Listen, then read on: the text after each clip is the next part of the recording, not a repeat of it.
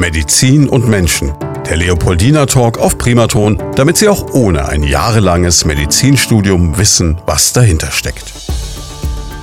Medizin und Menschen, so heißt unser Podcast hier bei Primaton und heute haben wir ein hochinteressantes, hochkomplexes, aber auch wirklich spannendes Thema. Zu Gast ist Privatdozent Dr. Med Johann Römstück, der Chefarzt der Neurochirurgischen Klinik und wir reden über das Hirntumorzentrum am Leopoldiner Krankenhaus. Herzlich willkommen, Herr Dr. Römstück. Ja, schönen guten Abend. Vielen Dank für die Einladung. Vielleicht fangen wir erst mal an und erzählen ein bisschen über Sie. Chefarzt der Neurochirurgischen Klinik. Wie, wie wird man das? Warum wird man überhaupt Neurochirurg? Ja, das ist eine Entwicklung natürlich, die sich während meines Studiums äh, gezeigt hat. Ich war da in Erlangen Student im vierten, fünften Semester und habe dann eigentlich jemanden in einer Vorlesung gehört, der mich da sehr beeindruckt hat. Das war mein späterer Doktorvater, und mein Professor, Professor Schramm kann ich sagen, äh, hat mich damals so sehr beeindruckt, dass ich eigentlich nach Hause gegangen bin und habe gesagt, das ist ein tolles Fach und das könnte das sein, was mich besonders interessiert und was ich weitermachen möchte. Also es war fast so, ja, fast über Nacht kann man sagen, wo sich dieses Interesse bei mir entwickelt hat. Dann war diese Faszination da und dann aber gleich richtig Vollgas und bis zum Chefarzt. Das muss man auch erstmal hinkriegen. Ja, das ist dann einfach eine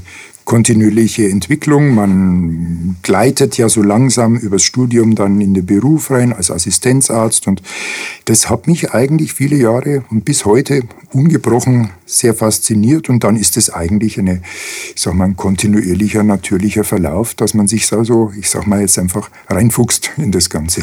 Jetzt ist Erlangen ja eigentlich ideal. Das ist, Erlangen ist ja, glaube ich, zur Hälfte Siemens und zur Hälfte Studenten, kann man ja. so überspitzt formulieren. Absolut. Das heißt, Sie haben also zum einen die Fachleute, die Ihnen die Diagnosegeräte da zusammenpacken ja. und ja. zum anderen natürlich die Ausbildung. Was hat Sie dann dennoch nach Schweinfurt ans Leopoldina gezogen? Ja, vielleicht zu ersterem. Das ist ähm, gar kein Zufall. Also wir waren damals ähm, die größte deutsche Neurochirurgie mit mhm. 92 eigenen Betten in der Kopfklinik in Erlangen. Und wir vom ersten Tag an hat sich da schon gezeigt, eine sehr enge und ich glaube befruchtende Zusammenarbeit zwischen Hightech, das ist jetzt so ein mhm. Werbebegriff, also äh, diese ganze Technologie von der Industrieseite und der universitären Forschung. Und gerade in diesem Fachgebiet, in der Neurochirurgie, ist Technik extrem wichtig. Und die habe ich über viele Jahre da teils sogar mit, mitentwickeln dürfen in meiner wissenschaftlichen Tätigkeit. Und die ist sehr bedeutsam. Und der Sprung von Erlangen nach Schweinfurt kam deshalb, weil ich das in Schweinfurt auch habe. Vielleicht nicht die Forschung, nicht diese Entwicklung, das ist wieder eine andere Dimension. Aber diese Geräte, diese Technik in Erlangen gleicht eins zu eins dem, was ich hier im Leopoldina vorfinde. Und das war für mich sicher ein großer Anlass, auch zu sagen, ich kann hier genauso gut weiterarbeiten. Bedeutet aber auch, in Ihnen steckt doch so ein Stück weit ein Ingenieur dann mit drin? Ja, das ist zu viel. Ingenieur ist zu viel. Aber ich sag mal, das technische oder wissenschaftliche Interesse muss auf jeden Fall da sein. Das gehört zusammen. Das ist ein Teil dieses Fachgebiets mittlerweile, ja. Das heißt, Sie haben dann auch einen Maschinenpark, der dementsprechend ist, der dementsprechend natürlich auch eine unglaubliche Investition ist. Ich habe das an anderen Kliniken erlebt, wenn da ein ja. neues MRT angeschafft wird mit ja. so und so viel Tesla, dann ja. gehen da Millionen dahin. Ja, also das MRT gehört natürlich jetzt mehr in die radiologische mhm. Abteilung oder Klinik. Ähm, aber ja, wir haben einen Gerätepark und ich, hab, ich bin da sehr froh. Wir haben einen großen Operationssaal, wo die überhaupt Platz finden, unsere ganzen schönen mhm. Maschinen nebeneinander.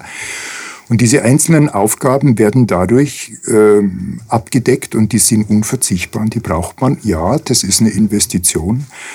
Und wir haben jetzt gerade eben haben wir ein nagelneues äh, Operationsmikroskop mit einer, so, mit einer robotischen Funktion angeschafft im Leopoldina.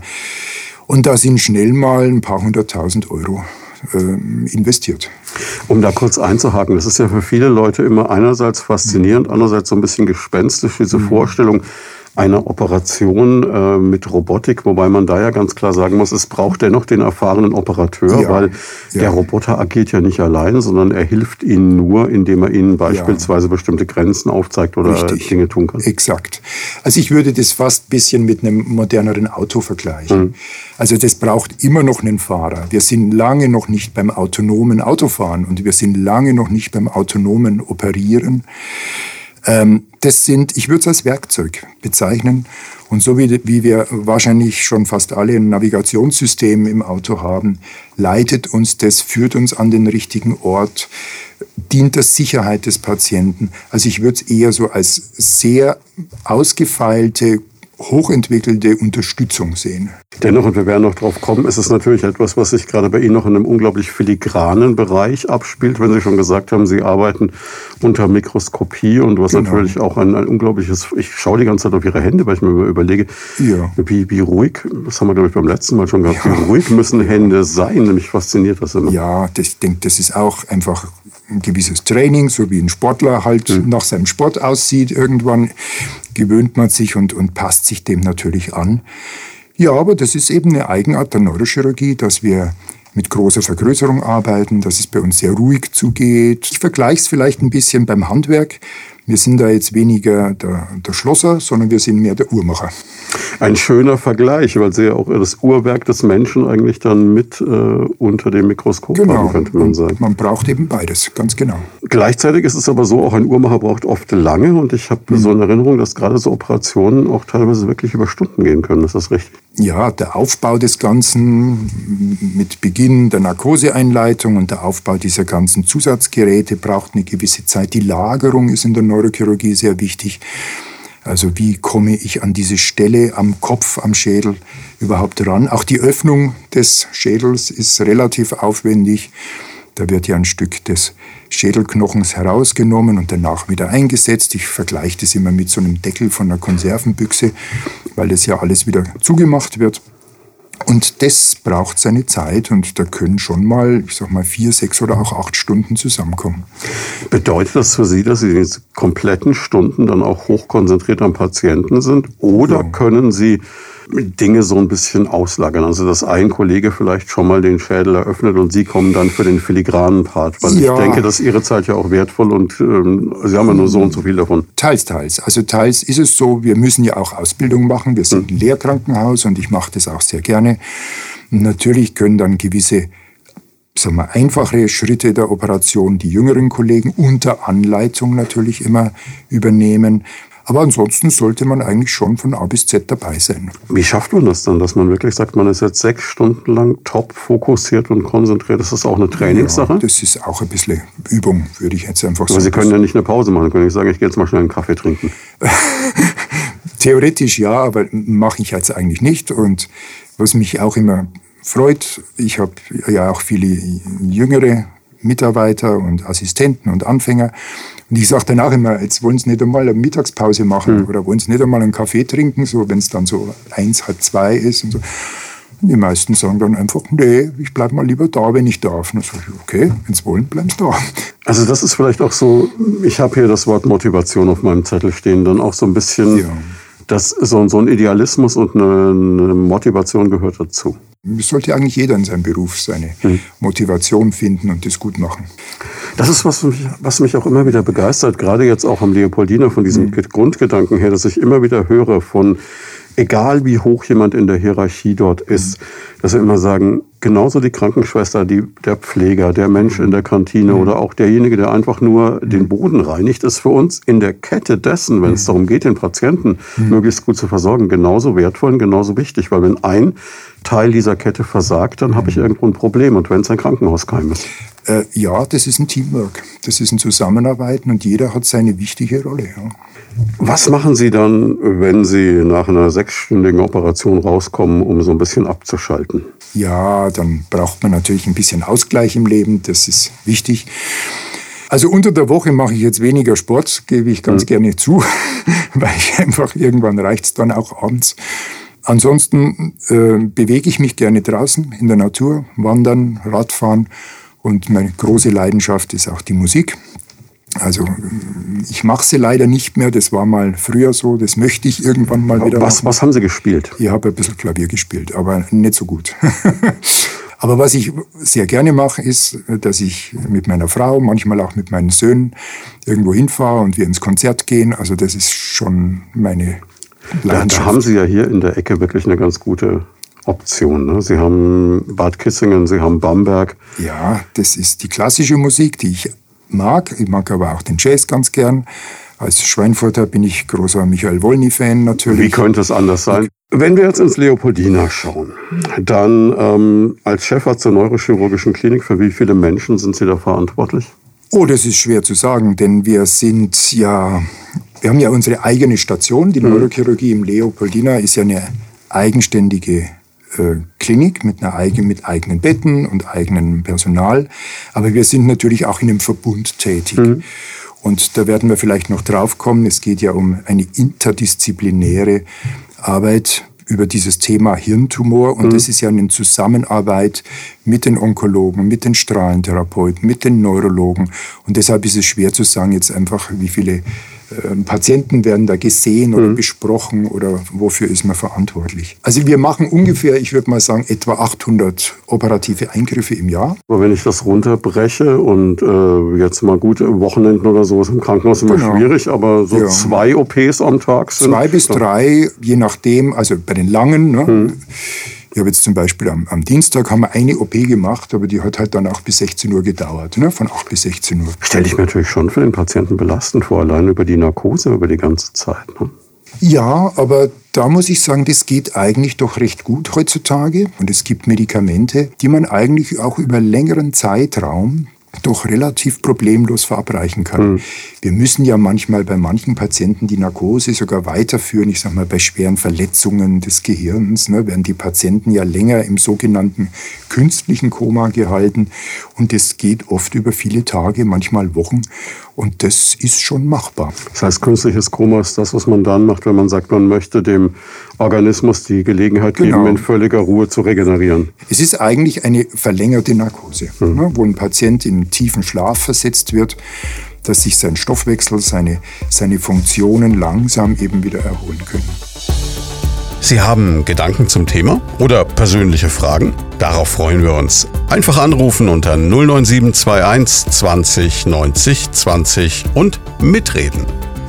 Was Sie gerade eben angesprochen haben, dass ähm, verschiedene Bereiche zusammenarbeiten, das ist, glaube ich, auch eine Spezialität, ja. nicht nur, aber vor allem auch des Leopoldiner Krankenhauses, die man in vielen Interviews mhm. bei uns auch schon hören konnte, dass es halt diese Boards gibt oder diese Zentren, Zentren Gespräche, genau. wo wirklich dann ähm, ganz, also von, von der Pflege bis zum Physiotherapeuten bis ja. zu behandelnden Ärzten, Radiologen, ja. Anästhesist, alle an einem Tisch sitzen ja. und sagen, okay, was können wir in diesem einen Fall Richtig. machen und dann wird besprochen. Genau. Ich denke, das ist auch das, was die moderne Medizin fordert. Mhm.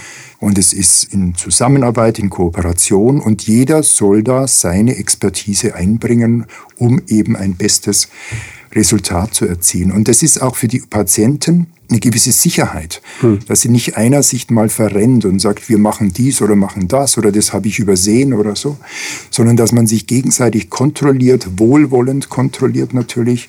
Und das machen wir und ich glaube, das ist wirklich das, der fruchtbare Weg, wo eben eine hohe Sicherheit dabei rauskommt und der Patient weiß, ich werde hier so behandelt, wie man es heute im Jahr 2022 eben macht. Ja. Der Schritt weiter, der ja auch schon gegangen wird, ist ja dann telemedizinisch mhm. zu arbeiten, dann auch mit anderen Experten und so.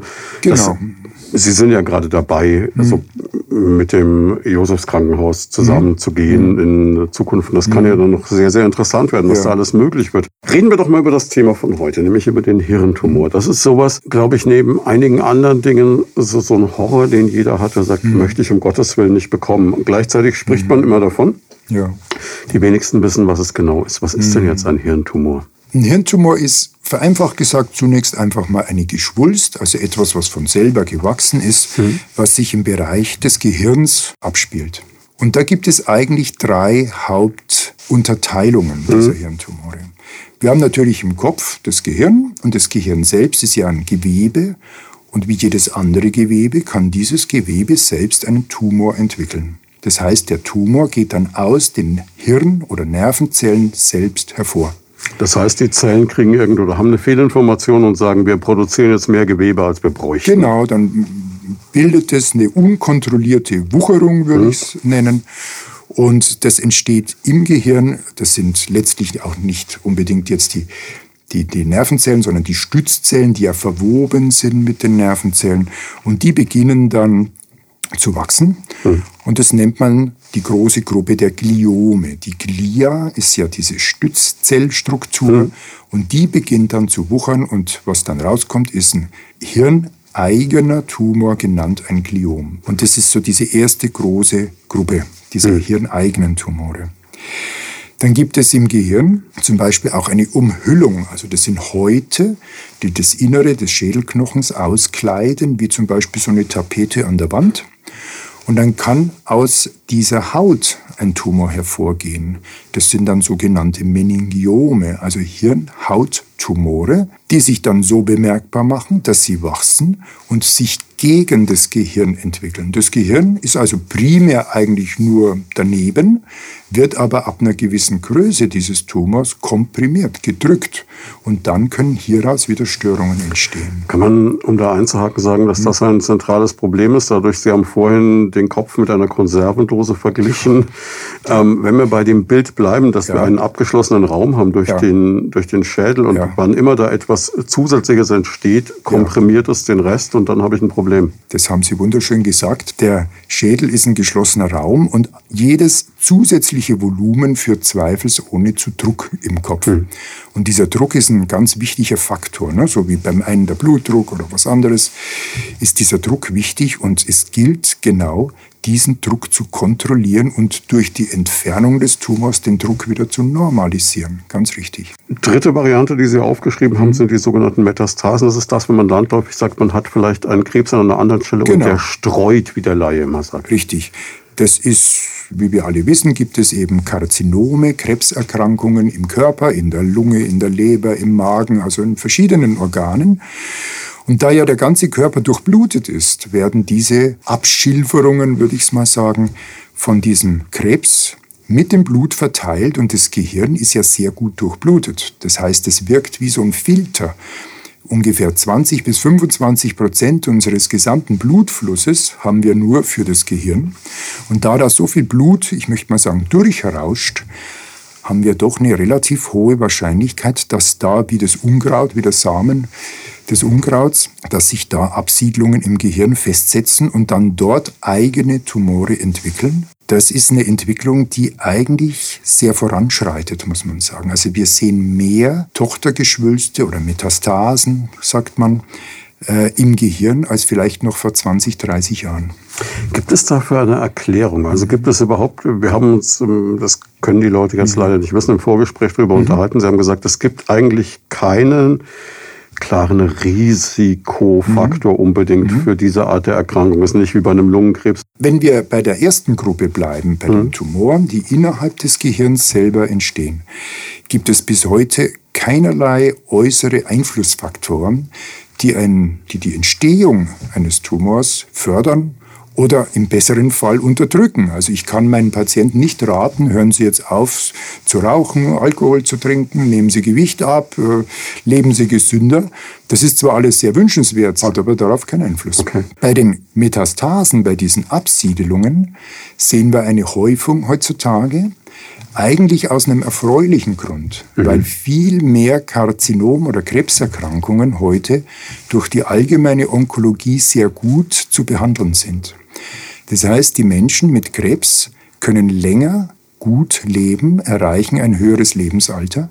Und je länger man mit so einem Krebs lebt, desto höher ist eben auch die Chance, dass sich doch mal was absiedelt. Also wenn ich das jetzt übersetze, heißt mhm. das dadurch, dass heutzutage Krebs nicht mehr das ist, was es vor einigen Jahren noch für die Leute war, nämlich genau. also eine Art Todesurteil, Richtig, ja. sondern eine behandelbare, in Einzelfällen auch heilbare Krankheit, Richtig. ist das Risiko gleichzeitig größer, dass irgendwann Metastasen kommen. Ganz genau. Woran merke ich es jetzt, dass ich sowas habe? Weil das, ich, ich habe mal irgendwann, ja. müssen Sie mich aber gleich korrigieren, ich habe mir irgendwann irgendwo gelesen, mhm. das Gehirn selber könne keinen Schmerz empfinden. Ist das Richtig. wahr? Also das ist auch so. Das Gehirn selber empfindet den Schmerz nicht. Was aber natürlich den Schmerz Schmerzen verursachen kann, sind zum Beispiel die Hirnhäute. Alles, ich sage jetzt einfach mal, was außenrum ist. Also wenn wir jetzt einen, einen Tumor im Gehirn haben, macht es in der Regel zunächst gar keinen Kopfschmerz. Aber natürlich im Bereich der Hirnhäute oder wenn dann später mal Druck auftritt im Schädelinneren, dann kann es natürlich schon mal Kopfschmerzen geben. Also man sagt, etwa die Hälfte der Patienten entwickelt irgendwann mal Kopfschmerzen. Aber dann gibt es andere Symptome. Also zum Beispiel, wird ja, haben wir vorhin schon gesagt, ein Teil des Gehirns zusammengequetscht durch den Tumor, komprimiert. Und jetzt ist ja das Gehirn aufgebaut nach einer gewissen inneren Struktur. Mhm. Das heißt, es gibt Gebiete im Gehirn, die für eine gewisse Aufgabe zuständig sind. Also ich bewege jetzt hier zum Beispiel meine rechte Hand und deshalb weiß ich, hier auf der linken Seite in meiner linken Hirnhälfte, da sind jetzt Nervenzellen aktiv, die die rechte Hand steuern. Mhm. Und wenn jetzt genau an der Stelle ein Tumor wäre, könnte es dazu kommen, dass ich zum Beispiel eine Lähmung, eine Schwäche in meiner rechten Hand habe. Oder diese Hirn- und Nervenzellen, die arbeiten ja elektrisch, die könnten zum Beispiel in ihrer elektrischen Aktivität gestört werden, mhm. unkontrolliert werden und dann kommt es zum Beispiel zu Anfallserscheinungen, also epileptische Krampfanfälle, die dann in der Hand auftreten durch ein rhythmisches Schlagen oder Zucken. Und die sind gar nicht so selten. Man meint, etwa so ein Drittel der Patienten haben das. Äh, der erste Hinweis, dass da etwas nicht stimmt. Das ist unspezifisch, das ist jetzt nicht beweisend, aber wenn natürlich sowas auftritt, zum Beispiel eine Schwäche oder eine epileptische Zuckung, dann muss man weiter suchen. Und dieses Suchen heißt dann natürlich Diagnostik. Das bedeutet es aber wie bei jeder Krebserkrankung, es ist sinnvoll, so früh wie möglich zu merken, dass was da ist. Das heißt, wenn Richtig. ich jetzt auf einmal merke, ich habe mhm. irgendwie eine Missempfindung Richtig. in der Hand oder irgendwo sonst ja. oder ich merke, dass beim Sehen ja. irgendwas ist, genau. dann sollte ich das eher früher als später abklären. Absolut. Das ist wirklich wichtig. Meine neurologischen Kollegen sagen immer, Time is Brain, mhm. Brain is Time. Das sagen also weisen ja schon darauf hin, dass dann wirklich die Uhr tickt und dass man sich dann nicht Zeit lassen soll, sondern eben rasch eine Diagnostik, also zum Beispiel ein Bild, ein CT oder ein Kernspin machen soll. Ähm, wenn dann Bilder gemacht werden und man sieht einen Tumor, sind die meisten Patienten immer sehr erstaunt, weil diese Tumore manchmal gar nicht klein sind die sind manchmal von erstaunlicher Größe. Also das kann, ich sag mal, vom Kirschkern bis zu einem kleinen Apfel gehen, ne, nur mal als Vergleich. Und jetzt fragen die Patienten, ja, Herr Doktor, wie kommt es so lange wachsen, dass ich gar nichts gemerkt habe? Und da kommt uns jetzt eine eigentlich günstige Eigenart des Gehirns, äh, kommt da ins Spiel, nämlich hat das Gehirn des Menschen oder überhaupt das Gehirn die Fähigkeit, sich anzupassen. Wir nennen das die Plastizität. Das Gehirn merkt also, da ist eine kleine Störung und organisiert sich schon um und sagt, ich habe jetzt vielleicht hier eine Arbeitsgruppe von zehn Menschen, Mitarbeitern, und da sind jetzt zwei krank. Und da sagen die anderen acht, okay, Chef, wir übernehmen das. Und dann merken sie nach außen hin gar nicht, dass zwei ausgefallen sind. Also diese Plastizität oder diese, diese Anpassungsfähigkeit, die geht auf verschiedenen Ebenen. Ne? Das ist Neulernen, das ist natürlich auch eine strukturelle Erholung, dass etwas geschwollen ist, was dann wieder abgeschwollen ist, ne? dass sich Durchblutung umorganisiert. Und diese Anpassungsfähigkeit, die, die verhindert die Entdeckung des Tumors. Und so kann der Tumor manchmal still, unbemerkt eine erstaunliche Größe erreichen, bis dann scheinbar plötzlich diese Ausfallserscheinungen auftreten. Ich vergleiche das immer mit einer Regentonne, die sich vielleicht monatelang oder wochenlang mit Regen füllt und plötzlich läuft sie über. Bedeutet das, dass jeder von uns aber eigentlich noch viel mehr Potenzial hat? Ich glaube, dass das, das menschliche Gehirn noch viele, viele Funktionen verborgen hat auch die uns selber steuern, die, was wir gar nicht bewusst wahrnehmen, was wir eigentlich alles noch machen und denken und empfinden und ahnen. Und äh, das ist einfach das Faszinierende am Gehirn, dass wir es noch nicht verstehen und immer noch Neues entdecken. Sie haben Gedanken zum Thema oder persönliche Fragen? Darauf freuen wir uns. Einfach anrufen unter 09721 20 90 20 und mitreden. Jetzt aber, wenn Sie sagen, man stellt es dann irgendwann fest, ja, jetzt kommt jemand zu Ihnen und das kann ja durchaus sein, ich habe wirklich über dieses Stroke Unit erst vor kurzem eine Sendung gemacht, einen Podcast können Sie sich auch anhören, das ist sehr interessant. Es sind ja wahrscheinlich teilweise ähnliche Symptome. Das heißt, jemand Ganz kommt genau. gerade auch eben ans Leopoldina, weil Sie halt in der Region die Fachleute für diese Art Erkrankungen sind. Genau dann stellen Sie vielleicht fest, okay, es liegt kein akuter Schlaganfall vor, mhm. aber es liegt was anderes vor. Mhm. Wie gehen Sie da vor? Wie diagnostiziert man sowas? Genau, wie Sie richtig sagen, kommen natürlich viele Patienten mit solchen Symptomen auch über unsere neurologische Klinik im hm. Hause. Und da ist dann oft in der Notaufnahme ein Patient, der seinen ersten Krampfanfall hat oder eine plötzliche Sprach- oder Gedächtnisstörung hat. Da wird meistens der Neurologe erstmal geholt. Der macht dann ein Bild und dann kommen wir noch in der ersten Stunde gewissermaßen dazu als Neurochirurgen.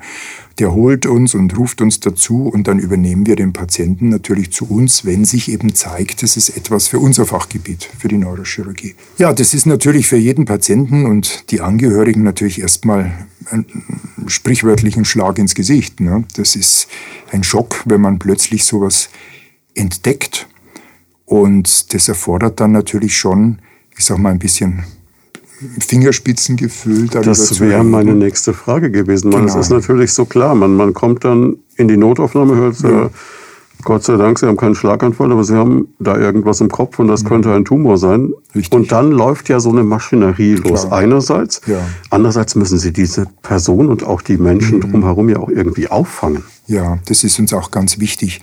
Denn einerseits wollen wir natürlich ehrlich und offen sein. Mhm. Also wir dürfen jetzt nicht einfach sagen, ja, es passt schon und es wird schon und machen Sie sich keine Sorgen.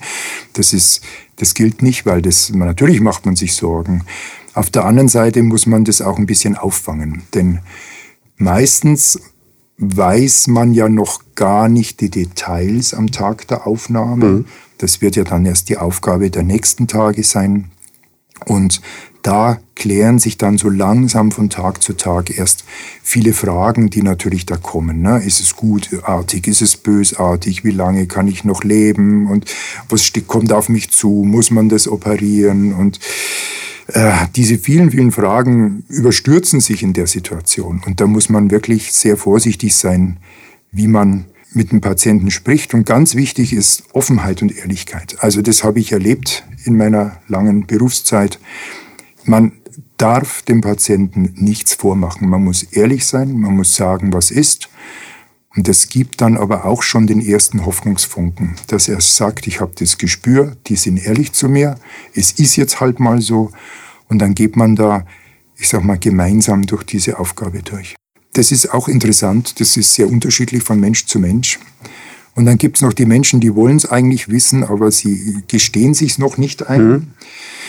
Und die Männer sind da ein bisschen anders wie die Frauen manchmal und das ist als, und die Jungen und die Alten sind da manchmal ein bisschen unterschiedlich ich denke, man braucht da schon ein bisschen Gespür für die Patienten. Ja, Sie brauchen eine unglaubliche Empathie, weil Sie müssen ja wirklich ja. diesen Menschen in relativ kurzer Zeit verstehen im wahrsten Sinne. Genau, und da helfen uns aber in der Regel dann auch die Angehörigen, denn wir machen das natürlich dann nicht alleine. Wenn ein Patient, ich sag mal, betroffen ist, dann mhm. ist er ja erstmal so erschrocken oder beeinträchtigt, dass er ja gar nicht klar denken kann. Ne? Der braucht ja erst einmal ein bisschen Ruhe und Unterstützung und dann macht man halt am nächsten Tag oder übernächsten Tag einen Termin mit der Familie aus, mit dem Ehemann, mit dem Sohn, mit der Tochter, wie auch immer, und sagt, können wir uns mal in Ruhe zusammensetzen.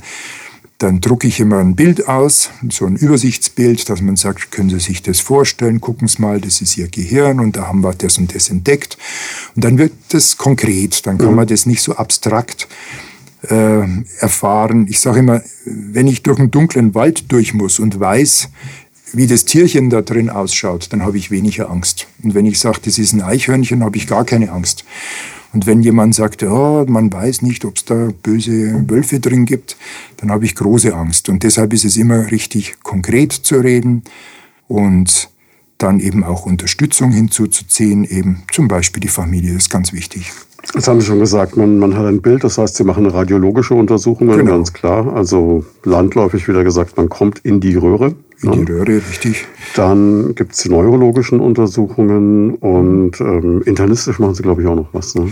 Naja, also wenn zum Beispiel der Verdacht besteht, das könnte jetzt eine Absiedlung sein hm. eines Tumors im Körper, den wir aber noch gar nicht kennen dann werden natürlich unsere Kollegen der Inneren Medizin und der Radiologie hinzugebeten und die machen dann ein sogenanntes Staging, das heißt eine Tumorsuche. Mhm. Und es ist ja gar nicht selten, dass, der, dass die Entdeckung eines Krebses über das Gehirn läuft und dann sagt man, okay, jetzt gucken wir noch mal, jetzt gucken wir noch mal auf die Lunge, jetzt gucken wir noch mal in den Magen und in den Darm rein, ob da vielleicht irgendwas ist. Und manchmal findet man den Streuherd erst sekundär. Jetzt will natürlich jede Patientin, jeder Patient, der zu Ihnen kommt, am besten schon im ersten Gespräch hören, dass der Chefarzt, äh, der Herr Dr. Römstöck, mir sagt, das ist jetzt nicht schön, aber das kriegen wir hin.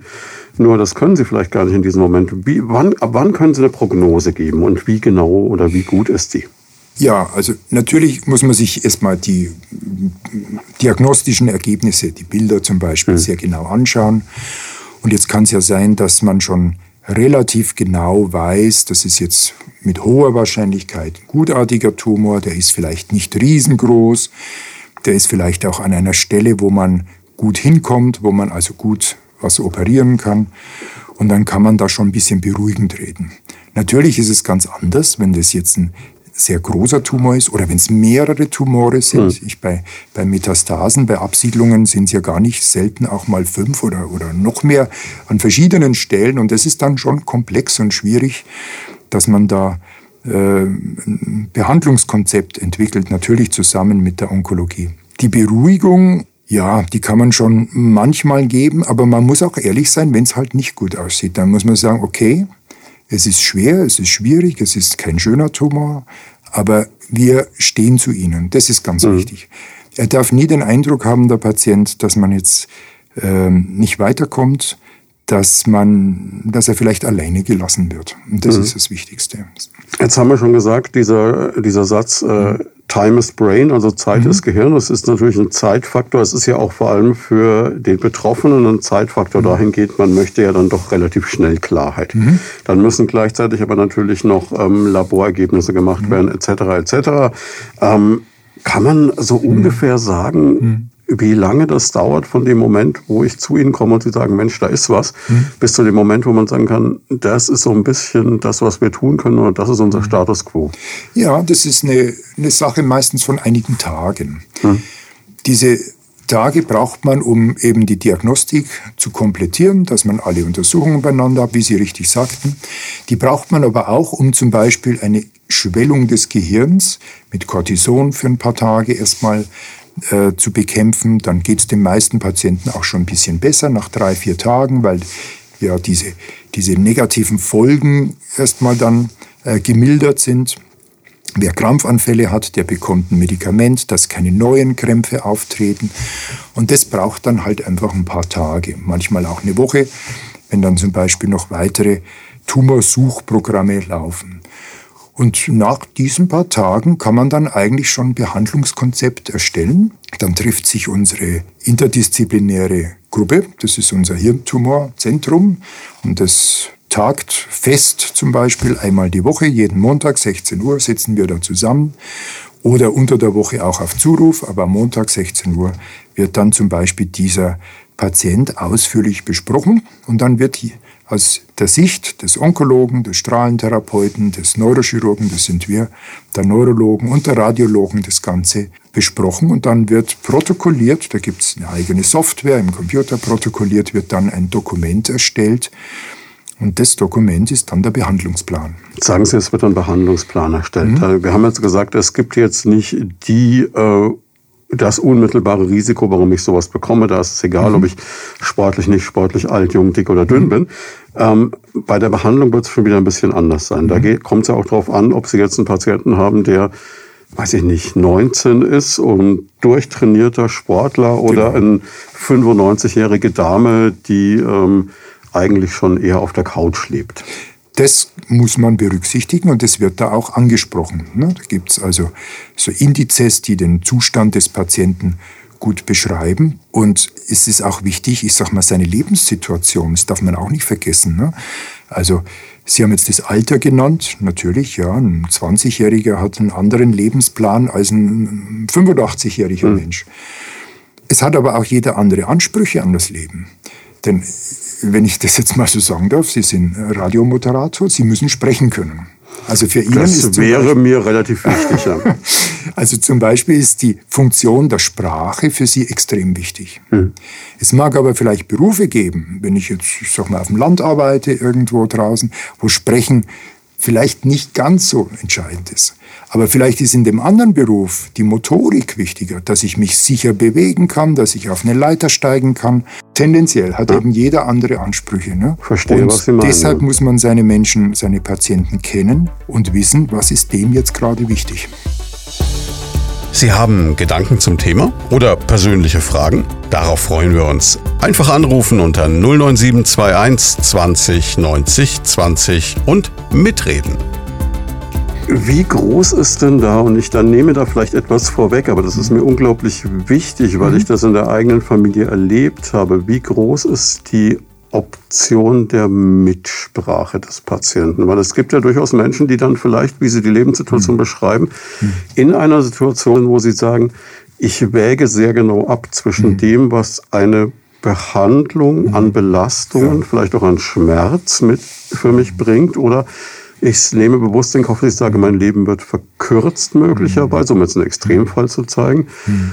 Aber dafür kann ich eine gewisse Zeit noch unbeschwert mhm. existieren. Wie, wie groß ist da die Möglichkeit, der, weil Sie sagen, dann gibt es einen Behandlungsplan, der wird nicht aufoktroyiert? Es geht los mit dem Behandlungsplan. Mhm. Und da möchte ich noch dazu sagen, dieser Behandlungsplan ist jetzt nicht Spezialität Leopoldina mhm. Schweinfurt, mhm. sondern dieser Behandlungsplan orientiert sich natürlich an den Empfehlungen der aktuellen wissenschaftlichen Erkenntnisse. Mhm.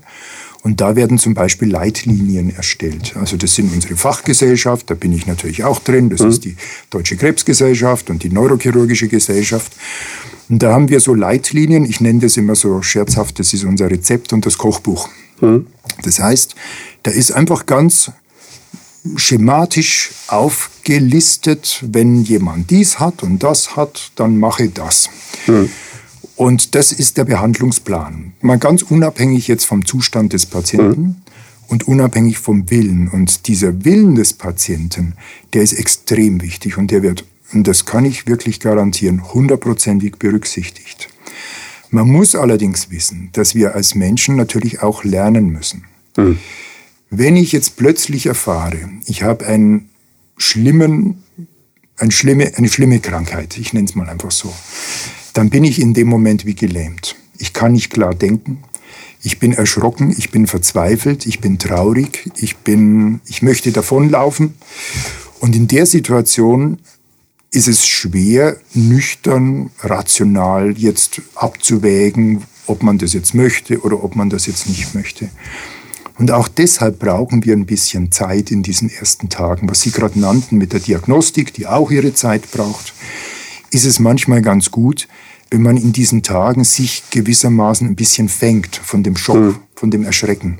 Ich würde nie, ich sag mal, in der Notaufnahme einen Patienten fragen, wollen Sie behandelt werden? Weil in dem Moment kann ein Mensch das gar nicht beantworten. Ist vielleicht auch das Problem, dass man bei Patientenverfügungen hin und wieder hat. Man Richtig. trifft eine Entscheidung aus völliger Gesundheit ja. heraus, sagt, ich kann mir nicht vorstellen, genau. irgendwann nur noch da zu liegen und Richtig. da bin ich dann lieber tot. Richtig. Vielleicht, wenn man in der Situation ist, sagt man, so ja. schlecht ist da liegen doch nicht verglichen mit woanders Absolut. liegen. Richtig. Da bin ich auch ein bisschen vorsichtig. Ich bin sehr für Patientenverfügung und dass man sich in guten Zeiten Gedanken macht, was wäre, wenn. Mhm. Aber man muss es auch nicht so juristisch sehen und sagen, na ja, der hat ja eine Verfügung und der will ja gar nicht behandelt mhm. werden. Der Mensch kann lernen, der Mensch kann sich mit Situationen vertraut machen. Vielleicht darf ich kurz ein Beispiel nennen aus meiner Jugend.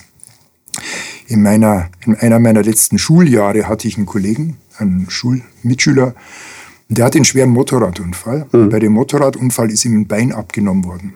Das war völlig zerquetscht. Er ist dann halt mit einem Bein im Krankenhaus gelegen und er war für Wochen schwer traurig und depressiv und mhm. wollte nicht mehr leben und wollte sich umbringen. Ich krieg keine Freundin, ich kann keinen Beruf machen, es ist alles furchtbar, das Leben ist für mich zu Ende. Naja, Sie werden es ahnen, er lebt noch heute mit einer Prothese, ein normales Leben, hat sich daran gewöhnt und hat gelernt, mit diesem Schicksal, dass er halt nur noch ein Bein hat, umzugehen. Und das ist, glaube ich, so ein Beispiel, dass man in dieser akuten Situation erstmal erschreckt und verzweifelt ist.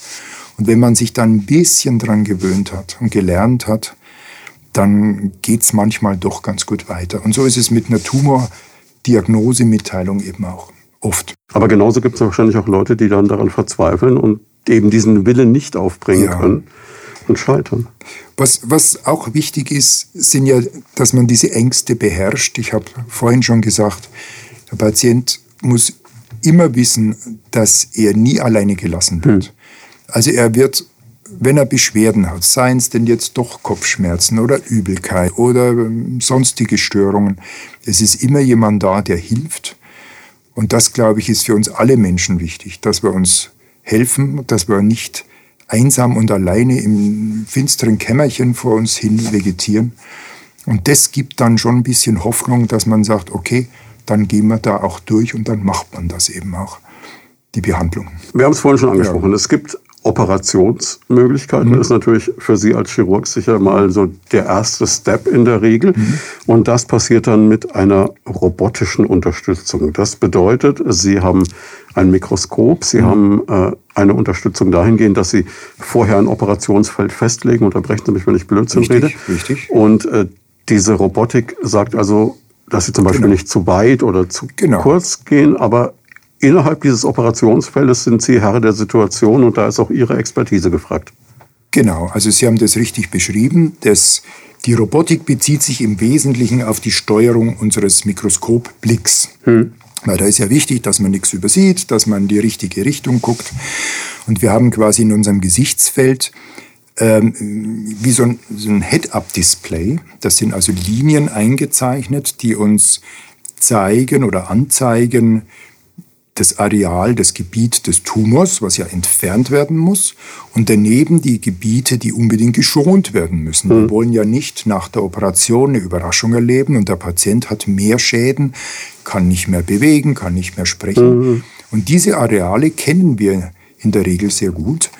Und durch diese Mikroskopie, die verbunden ist mit einem Navigationssystem, werden wir geleitet während der Operation und die robotische Funktion steuert gewissermaßen das Einhalten dieser kritischen Zonen ähm, während des Einblicks bei der OP. Bedeutet, wenn Sie jetzt quasi Gefahr laufen ja. würden, im, das sind ja Millimeterbereiche, mhm. eine in Anführungszeichen mhm. gesunde Struktur zu verletzen, würden Sie eine haptische oder eine optische oder sonst wie Rückmeldung bekommen, jetzt sind wir zu weit, kann man das so also, sagen? Ja, also optisch ist es im Moment umgesetzt. Da kommt aber noch was dazu. Also es äh, gibt zum Beispiel das, äh, die Technik des Neuromonitorings. Mhm. Jeder kennt vielleicht, dass es so ein EKG gibt vom, Na vom Narkosearzt, der guckt immer auf die Herzfunktion und es macht immer piep, piep, piep, piep, piep. Hm.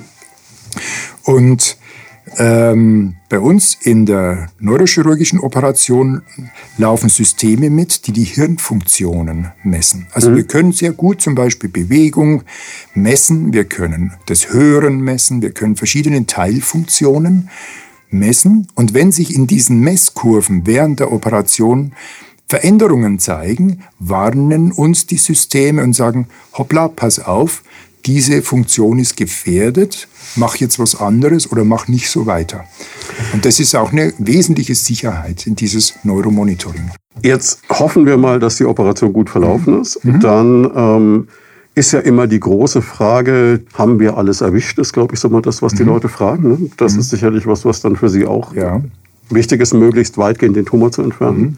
Genau. Wie geht es danach weiter? Das hängt jetzt natürlich sehr davon ab, was uns die Pathohistologie sagt. Die Pathohistologie ist die feingewebliche Untersuchung. Mhm.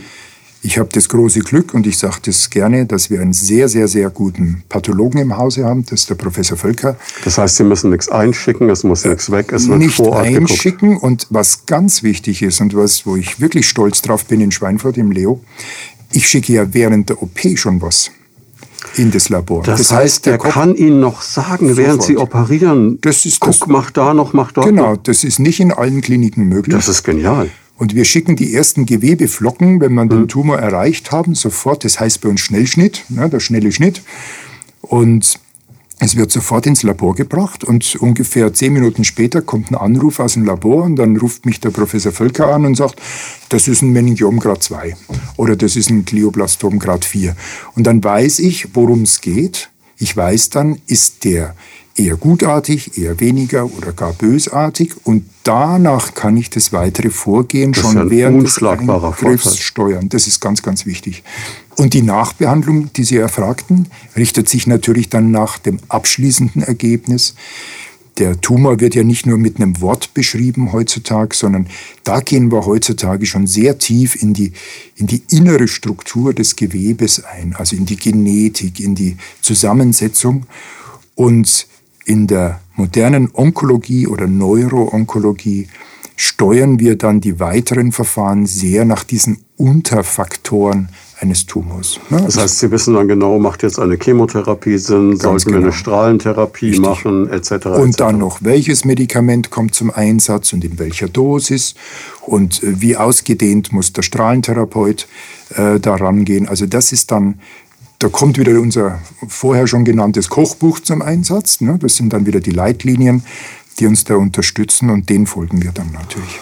Und man hat wie bei jeder Erkrankung dieser Art dann äh, die Sache, man muss in gewissen Abständen immer wieder gucken, Richtig. ist alles in Ordnung. Das heißt, man wird nicht diesen, man wird schon den Punkt erreichen ja. können, im Idealfall, wo man sagt, sie sind jetzt wieder gesund, genau. aber sie müssen ein Auge drauf haben. Es gibt eben beides. Ne? Es gibt Tumore eines Typs, da wird der Tumor entfernt, dann wird ein, zwei, dreimal noch kontrolliert und dann ist der Tumor weg und mhm. kommt auch nicht mehr. Und dann kann man dem Patienten, das ist natürlich immer ein schöner Moment, wenn man das so mitteilen darf, dann sagt man, also wir können jetzt aufhören zu kontrollieren, der ist geheilt, der kommt auch nicht mehr und Sie haben ihn los. Und dann gibt es natürlich Tumore, die sind so aggressiv, dass sie nie ganz verschwinden, dass man immer äh, gewahr sein muss, dass der mal wieder aufflammen könnte. Und da haben wir ein sehr strenges Regime in unserer Tumornachsorge.